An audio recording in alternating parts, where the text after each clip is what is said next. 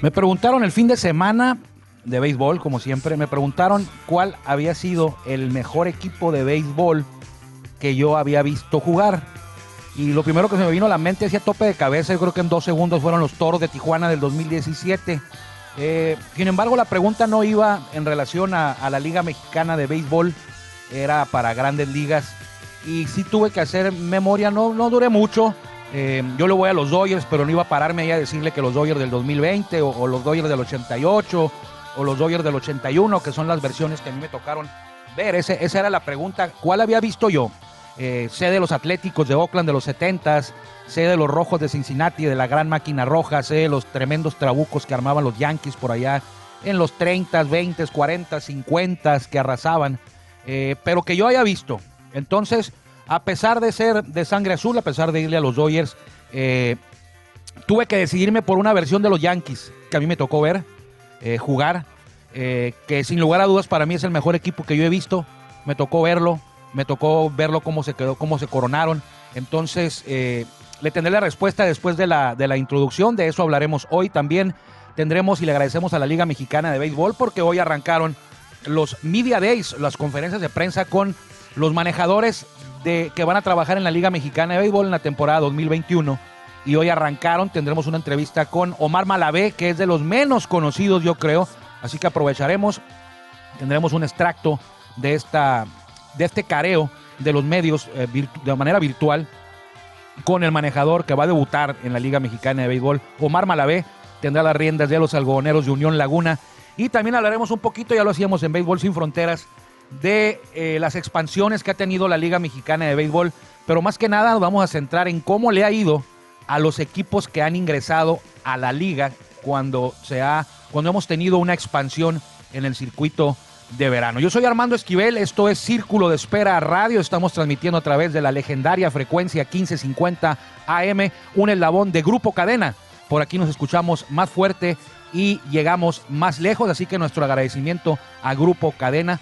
Eh, vámonos con eh, la mejor voz. No, antes de ir con la mejor voz, le digo que estamos transmitiendo desde Tijuana y también nos puede encontrar en nuestro podcast en Spotify del mismo nombre, Círculo de Espera Radio. Hoy es lunes, arrancamos semana y me da mucho gusto que nos permita acompañarlo de lunes a viernes. Ahora sí, vámonos con mi buen amigo, la mejor voz, perdón, de un estadio de béisbol en México. Me refiero a Jorge Niebla, el Caifán, para que abra la puerta de este espacio que es traído ustedes por Tecate. Bienvenidos.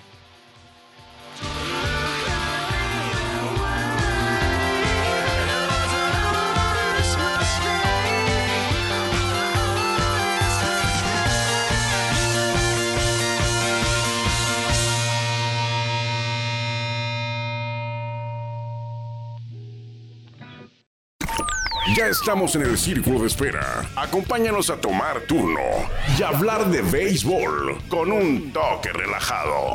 Aquí empieza Círculo de Espera. En 1996 nadie esperábamos, nadie esperaba y, yo tampoco, que los Yankees estaba debutando yo Torre como manejador y era el año de debut de Derek Jeter. Nadie esperaba, y me incluyo, que los Yankees de Nueva York eh, fueran a quedar campeones eh, de la Serie Mundial, aun cuando ya estaban como campeones de la Liga Americana, es decir, se iban a enfrentar a los Bravos de Atlanta, monarcas de la Liga Nacional, en la edición de la Serie Mundial de 1996. Sin embargo, el equipo dirigido, ya, decía yo, por Yo Torre, hizo la chica, por así decirlo, y se coronó, iniciando una dinastía ese año la dinastía de los Yankees de George Steinbrenner, que también había sido. George Steinbrenner ya había estado de dueño cuando aquella otra etapa de los Yankees con Reggie Jackson y Turman Munson y Willie Randolph y, toda la bola que usted conoce, Ron Guidry, el, el, el, ganso Gus Gossage, entre otros. Creo que también estaba por ahí Chris Chamblis. Pero bueno, en el 96 nadie lo esperaba. En el 97 los Yankees, no lo esperaba nadie en el 96 y repito, fueron campeones. Del 96 derrotaron a aquellos bravos que traían, bueno, usted se ha de acordar muy bien de esa rotación, yo creo que de las mejores en la historia del béisbol. no nada más de años recientes, en la historia de béisbol. Greg Maddox, por cierto, mi hermano Abraham es súper fanático de los Bravos y todavía recuerda como si fuera ayer cuando se subían a la lomita George Maddox. George no, es Greg Maddox, perdón. Greg Maddox, Tom Glavin, este, John Smalt. En, en, ese año creo que todavía andaba por ahí Steve Avery. Era una super rotación, super favoritos para ganarle a los Yankees en aquella serie mundial del 96. Y más aún cuando arrancaron ganando los dos primeros juegos en el Bronx. A domicilio fueron y le metieron los primeros dos los Bravos a los Yankees para tomar una ventaja de medio camino en el clásico de otoño. Sin embargo, y ya ha contado esa anécdota de, de, George Steinbrenner, que cuando perdieron el primero de la Serie Mundial, bajó después del juego, bajó después del, bajó antes del segundo juego a decirle a Joe Torre que, pues, qué onda, ¿no? Que, se pusiera las pilas, que, que cómo veía el juego de hoy. Así le dijo, era el segundo juego, ya había perdido Yankees el primero.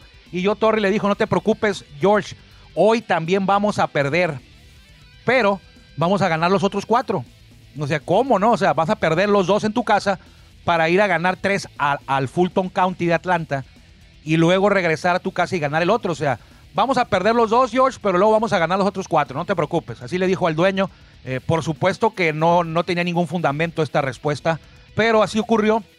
Le ganaron los otros cuatro, tres en Atlanta y uno en en el estadio antiguo de los Yankees. Bueno, no el, antiguo, el, anterior, porque han tenido varios antes del, que está ahorita, pero bueno, el anterior estadio que fue derruido y a un, a un costado se edificó el que ahora es la casa de, los Yankees, el estadio de, los Yankees de Nueva York, ahí en el Bronx. Y eso ocurrió, pero llega el 97 y los Yankees son eliminados en la serie de campeonato por los indios de Cleveland y había esa sensación de que había sido de churro lo del 96, sobre todo porque ni favoritos eran y en el 97 pues no pudieron mostrar la musculatura que los hizo campeones en la Serie Mundial del 96. De hecho no era tanta musculatura, ¿eh? ese equipo del 96 de los Yankees no ganaba a base de tablazos, ganaba eh, jugando fundamentos.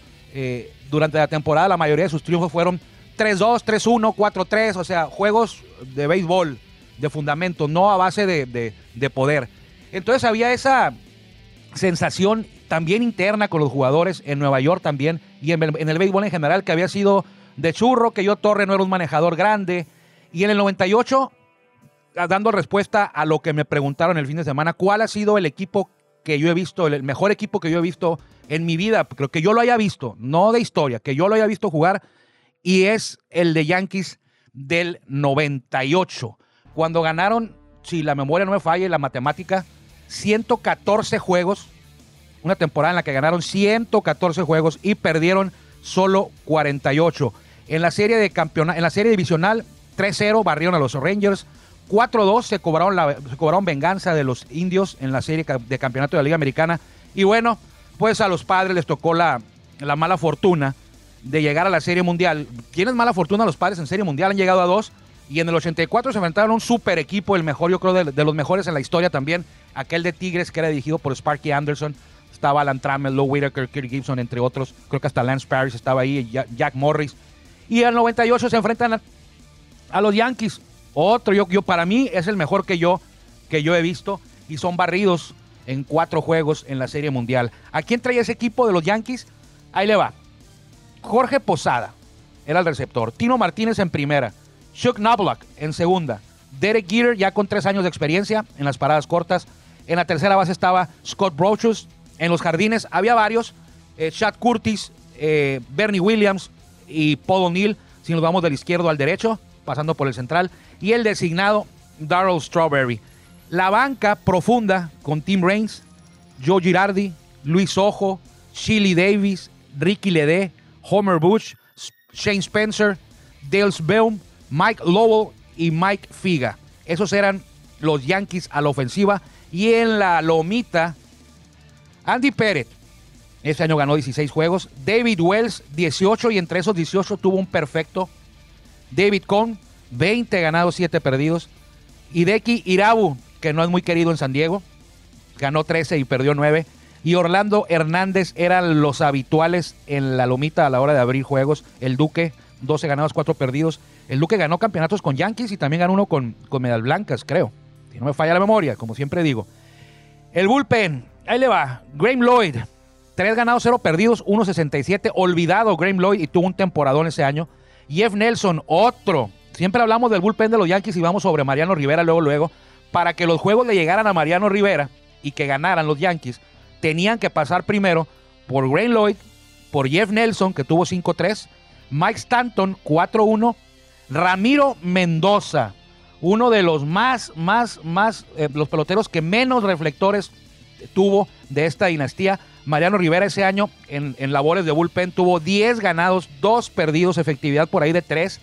Y claro, Mariano Rivera con su efectividad de 1.91, eh, creo que salvó por ahí de 35, 36 juegos. Eh, su marca fue de 3-0, esa sí la estoy leyendo, la de los rescates no. Pero creo que ese año fue, no fue de los más altos en salvamentos, pero anduvo por treinta y tantos, 35, 36.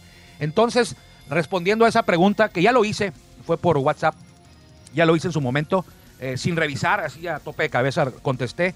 Y yo me quedo entonces como el mejor equipo que yo he visto funcionar eh, en una temporada que yo quería que perdieran, ¿eh? O sea, yo, yo, yo le iba a todos menos a los Yankees, eh, a los Rangers le iba cuando jugaron contra ellos, le iba, creo que todavía estaba Alex Rodríguez ahí con, los Rangers, a, los, a los indios, Omar Vizquel y Albert Bell y Jim Tommy, y creo que todavía estaba Manny Ramírez ahí. yo quería que le ganaran a los Yankees otra vez, el año anterior le habían ganado y en la Serie Mundial, créalo usted o no, yo le iba a los padres. Yo le iba a los padres, quería que le ganaran a los Yankees, sin embargo, pues no hubo chance desde aquel primer juego donde iban ganando los padres, por cierto, ese juego número uno en Nueva York, y vino ese lanzamiento que se comió el Empire de Mark Langston, y hubiera sido el ponche para Tino Martínez, y en el siguiente picheo, pues vino el Grand Slam de Tino Martínez, que decidió el juego y decidió la serie en fin, Bueno, es, es es, este, muy grueso andar diciendo que por un lanzamiento se decidió la serie desde el juego 1, pero pues encaminó a los Yankees. De ahí en adelante ya no tuvieron eh, respuesta, no tuvieron mucha respuesta de los, de los padres. Hubo un juego por ahí donde iban ganando los padres en la octava, novena, octava. Llegó Trevor Hoffman y Scott Brocho le, pegó un cuadrangular ah, para ya amarrar esa serie mundial del 98. Los, los, los, Yankees ganarían algunas otras. Sin embargo, este grupo de que ya le mencioné de Posada, Martínez, Nobla, Gitter, Brochus, eh, O'Neill, Strawberry, ya no estarían los mismos, todos los mismos en, en, la, en, en los siguientes eh, campeonatos. Entonces yo me quedo con los Yankees, repito, es el equipo, el mejor equipo que yo he visto. Ah, también los Phillies tuvieron buen equipo en alguna ocasión cuando quedaron campeones de la Serie Mundial. Los Indios, eh, varios equipos tuvieron grandes jugadores. Sin embargo, creo que el que mejor funcionó y el que mejor vi yo es el de los Yankees de Nueva York. Ahí está la respuesta. Usted a lo mejor eh, pudo haber aquellos atléticos de Oakland de los 70s, a la máquina roja de los, de los 70s también, que eran dirigidos también por Sparky Anderson, que luego ya lo comentaba yo que dirigió a los Tigres en paz descanse Sparky Anderson. Vámonos a la Liga Mexicana de Béisbol. Mándenme un mensajito a ver qué equipo, eh, a lo mejor me equivoco yo y algún otro, algún otro equipo eh, que pueda competirle a estos Yankees del 98. Entonces, con esta victoria, ahí los Yankees le dijeron al mundo del béisbol, sí somos de verdad. No fue churro lo del 96 no, no, no, no fue de suerte, eh, aunque nos eliminaron en el 97 y de ahí en adelante pues vinieron grandes temporadas y armaron una dinastía que todavía es muy recordada, esta de los Yankees por los aficionados del béisbol moderno, los aficionados actuales como usted y como yo. vámonos, y había presión, ¿eh? Había presión y lo dice yo Torre en su libro. cuando los Yankees ganaron 114 juegos, estás obligado, estás obligado a quedar campeón de la Serie Mundial. Eso es lo que se sentía en el clubhouse de los eh, Yankees, esa obligación de ganar el campeonato. No era de que, bueno, ya estamos en playoff, eh, eh, pues aquí todo puede pasar, el béisbol es diferente, esto es béisbol. Y, no, no, los Yankees estaban hasta en cierto punto presionados por quedar campeones en ese 1998, ya cuando estaban en la serie, en, los playoffs, por lo que había pasado en la temporada regular. Y déjeme le digo que en ese 98 empezaron mal los Yankees, ¿eh? creo que perdieron por ahí de de cuatro de los primeros cinco, eh, siete, seis de los primeros nueve, algo así, y estaban a punto de, eh, Steinbrenner, usted lo conoce, estuvo a punto de tomar medidas drásticas en cuanto al, manejador del equipo. Sin embargo, eh, vino la voltereta desde pues, la segunda, tercera semana y los Yankees enfilaron esa temporada histórica de 114 victorias. Vámonos a la Liga Mexicana de Béisbol porque yo ya le decía al principio en la introducción que hoy, lunes, arrancó la liga, eh, el área de prensa de la Liga Mexicana de Béisbol. Eh, las ruedas de prensa, ya estamos muy cerca del arranque de la campaña, quedan por ahí 17 juegos. Entonces hoy arrancaron unas ruedas de prensa en la que tienen de invitado al manejador y a un jugador de cada equipo que van a, van a hacerse dos por día.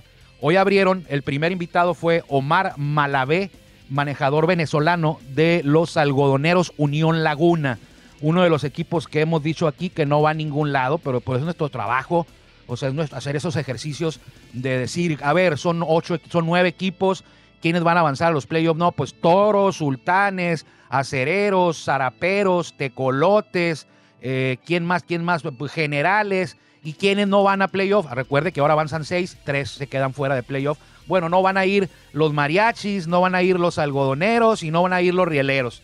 Entonces aquí hemos hecho ese ejercicio y es recurrente que mencionemos algodoneros y los ubiquemos en el séptimo, en el octavo o en el noveno escalón ya que termine la temporada regular. Entonces, no es que tengamos algo en contra, es, nuestro, nuestra labor hacer un, un análisis, cada quien lo hará como quiera, hay quien lo hace más a la ligera que otros. Sin embargo, aquí es por exclusión. O sea, van a avanzar nueve, son nueve equipos, van a avanzar seis. Eh, ¿Quiénes van a avanzar? Pues dices, este, este, este, este, por el roster que trae, por la tradición, el roster, y ya te vas quedando con menos, entonces ahí han quedado los algodoneros. Ojalá nos den la sorpresa. Vamos a la entrevista que le hicieron, es de la Liga Mexicana de Béisbol con el manejador Omar Malavé. me da gusto que empecemos con él porque es de los manejadores que poco se conoce de ellos, de, de Malavé. Es venezolano, ha dirigido en su país, ha sido también manejador en la organización de los Azulejos de Toronto en ligas menores. Entonces, Vamos, se lo presento, se lo dejo. Una entrevista es un, extracto de unos 4 o 5 minutos a ver qué es lo que dijo para que usted conozca al manejador de Algodoneros Unión Laguna, este equipo que juega en la zona norte, en Torreón y en temporadas recientes, la del 2019 y 18, han sido de los sotaneros de la zona norte. Adelante con la entrevista, producción. Bueno, antes que todo, de, verdad, darle las gracias. Para mí es un honor, pues después de tantos años estar dirigiendo y trabajando con los Azulejos de Toronto y trabajando en la Liga Venezolana eh, con los Cardenales de Lara y Leones del Caracas, Navegantes del Magallanes, Caribes de Anzuategui. De, era un sueño venir a México. Ah, el año pasado fue ese sueño anhelado. Ah, desafortunadamente todos sabemos lo que pasó, la pandemia, nos quitó ese sueño, pero aquí estamos de nuevo, trabajando desde el 10 de abril que llegué aquí. Como tú lo dices, pues eh, esta organización, una organización pues que me ha dado todo el apoyo. El grupo ha trabajado eh, con la exigencia que lo hemos pedido. Han trabajado demasiado bien eh, en estas tres semanas. Ah, Ahora yo he tenido la oportunidad de conocer a cada uno de ellos, porque lo he visto jugando ah, en estos días. Eh, por supuesto, mañana tenemos un juego de exhibición eh, que vamos a hacer mañana en Durango y vamos a Monclova el fin de semana. Y eso me da la oportunidad de, conocerlos un poquito más. Un equipo que está muy balanceado. Yo creo que el Laino eh, tiene un poquito de todo vamos a tener poder, vamos a tener velocidad, vamos a tener peloteros que van a poner la bola en contacto, un equipo que está balanceado tanto con muchachos jóvenes, con peloteros de experiencia. El picheo sí, eh, yo siempre he dicho que el picheo te gana temporada, te gana campeonatos. Nosotros nos, hemos enfocado eh, con cada uno de ellos. Uh, todavía definido de tener una rotación, no Todavía no la tengo, pero sí tenemos ideas. Por cierto que el jueves vamos a tener una reunión donde ya iremos poco a poco ensamblando para tener ese roster. Cerrador, por supuesto, sí tenemos uno que lo viene de con experiencia en Grandes Ligas, dominicano, eh, Mejías, ese sí definitivamente va a ser el cerrador de este equipo. Y Cleto sería el octavo en el octavo inning. Eh, de los demás, la rotación, como te dije anteriormente, todavía no la, no la hemos definido, pero estamos muy cerca, de verdad que sí. Y esperando pues ya, como tú dices, 17 días para que comience esta temporada, una temporada anhelada por tanto por nosotros como peloteros y técnicos y para esta fanaticada que eso es lo que necesita, eh, ya que el béisbol esté aquí Y como te dije anteriormente, para mí es un honor estar aquí dirigiendo en México. Eh, mi carrera pues era un sueño y ya es un sueño que se, se está haciendo realidad. Está Michael Choice, eh, está Tejeda, está Rivero, que es tercera base, Tejeda va a ser primera, designado ocasionalmente como receptor. Michael Choice es un outfielder, está en el left field.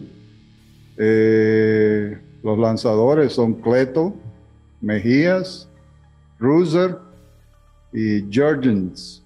Hasta los momentos es el grupo de extranjeros que tenemos aquí en, el equipo.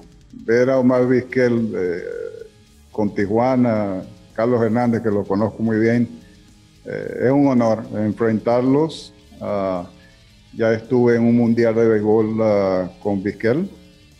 Eh, cuando yo estuve como técnico y él estuvo como jugador. Y, verlo a él es un gran personaje, tiene un gran equipo.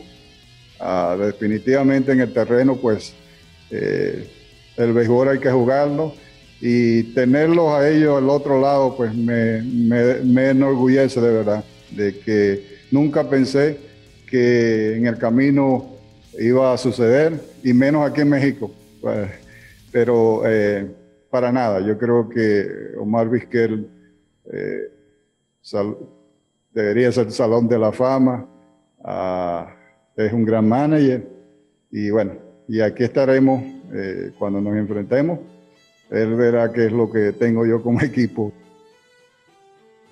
Ahí están las palabras de Omar Malavé. agradecemos a la producción aquí de Círculo de Espera, Guillermo Zulbarán y sobre todo la Liga Mexicana de Béisbol por este ejercicio en el que van a tener. Ya no vamos a, ya no vamos a alcanzar hoy a poner a Pat Listas, lo dejaremos para mañana al buen Pat Listas, que es el manejador de acereros. Eh, y me llama la atención, tiene varios jugadores ahí. Conoce Michael Cleto, jugó con los toros. Eh, Russell, cuando dice Russell, pues es James Russell, el abridor eh, de toros en la temporada 2019-2018. Y ahí dice que también otro de sus abridores es eh, Jair Jurgens, es el otro abridor. Cleto y Mejía es el cerrador de esta escuadra. Todavía no tienen armado la rotación completa ni el line-up. Habla ahí de Michael Choice, que es uno de los extranjeros. Quizá la carta principal más llamativa de esta escuadra. Él dice que tiene un equipo muy, muy compacto, un equipo balanceado, eh, una buena alineación. Sin embargo, pues sí, no, no es que no le, que no le creamos a Omar Malavé, pero si la comparas con la de Monclova, si la comparas con la de Sultanes y claro, con la de Toro de Tijuana, pues sí están algunos escalones más abajo en papel. En papel, o sea, en papel, si usted ve como aficionado o como periodista las alineaciones de, la alineación de algodoneros y la, y la y la pone a un lado de las tres que ya le mencioné, seguramente se va a dar cuenta en papel que Algodoneros no tiene mucho que estar compitiendo o estar eh, a la par de estos tres equipos. Insisto, yo creo que se quedan fuera del playoff. repito, es, el, es el, un ejercicio que nosotros aquí eh, podemos hacer en este trabajo de, comunicar. Entonces, pues mucha suerte, Omar. Y ya menciona ahí Omar Malavé que se va a enfrentar a su tocayo, a Omar Vizquel, que es el, el manejador de los eh, Toros de Tijuana. Dice que lo conoce, que le tocó eh, estar con él en un mundial como parte del cuerpo técnico Malavé, mientras Vizquel jugaba. Ya Carlos Hernández también ha tenido, tiene el gusto de conocerlo. Mucha suerte a la gente de Torreón, un equipo legendario de mucho tiempo. Le ha ido mal, repito, en estas últimas, en más recientes campañas, el 2019. Creo que fue el sotanero ahí junto a los generales de Durango. Y en el 2000 lo dirigía Jonathan Aceves y en el 2018 lo, todavía lo estuvo un rato Ramón Orantes, eh, también le fue mal. Desde que, desde que entró la nueva directiva no tuvieron fortuna, eh, sin embargo creo que la, esta directiva que entró en el 2019 ha hecho las cosas bien y está caminando en la dirección correcta y los buenos resultados vendrán. Creo que todavía en esta temporada no, pero, pero próximamente los algodoneros van a regresar a los planos que les gusta, a su exigente afición que se da cita ahí en el Estadio Revolución, que es el parque más viejo de toda la Liga Mexicana de Béisbol. Está muy cerca de cumplir 100 años, es un, es un museo, sobre todo la fachada de este inmueble. Un, un la, fachada es un, es un museo. Mañana le tendremos entonces a Cereros. Le agradezco, como siempre, que nos permita acompañarlo en este espacio al que llamamos Círculo de Espera. Yo soy Armando Esquivel y si Dios quiere, por aquí nos encontraremos mañana a las cuatro y media. Eh, quédese con los pájaros picantes en la 1550. Eh, y si usted nos sigue por Spotify, en nuestro podcast, también se lo agradecemos mucho. Que le vaya bien. Gracias por acompañarnos en el Círculo de Espera. Nos escuchamos próximamente. Espera.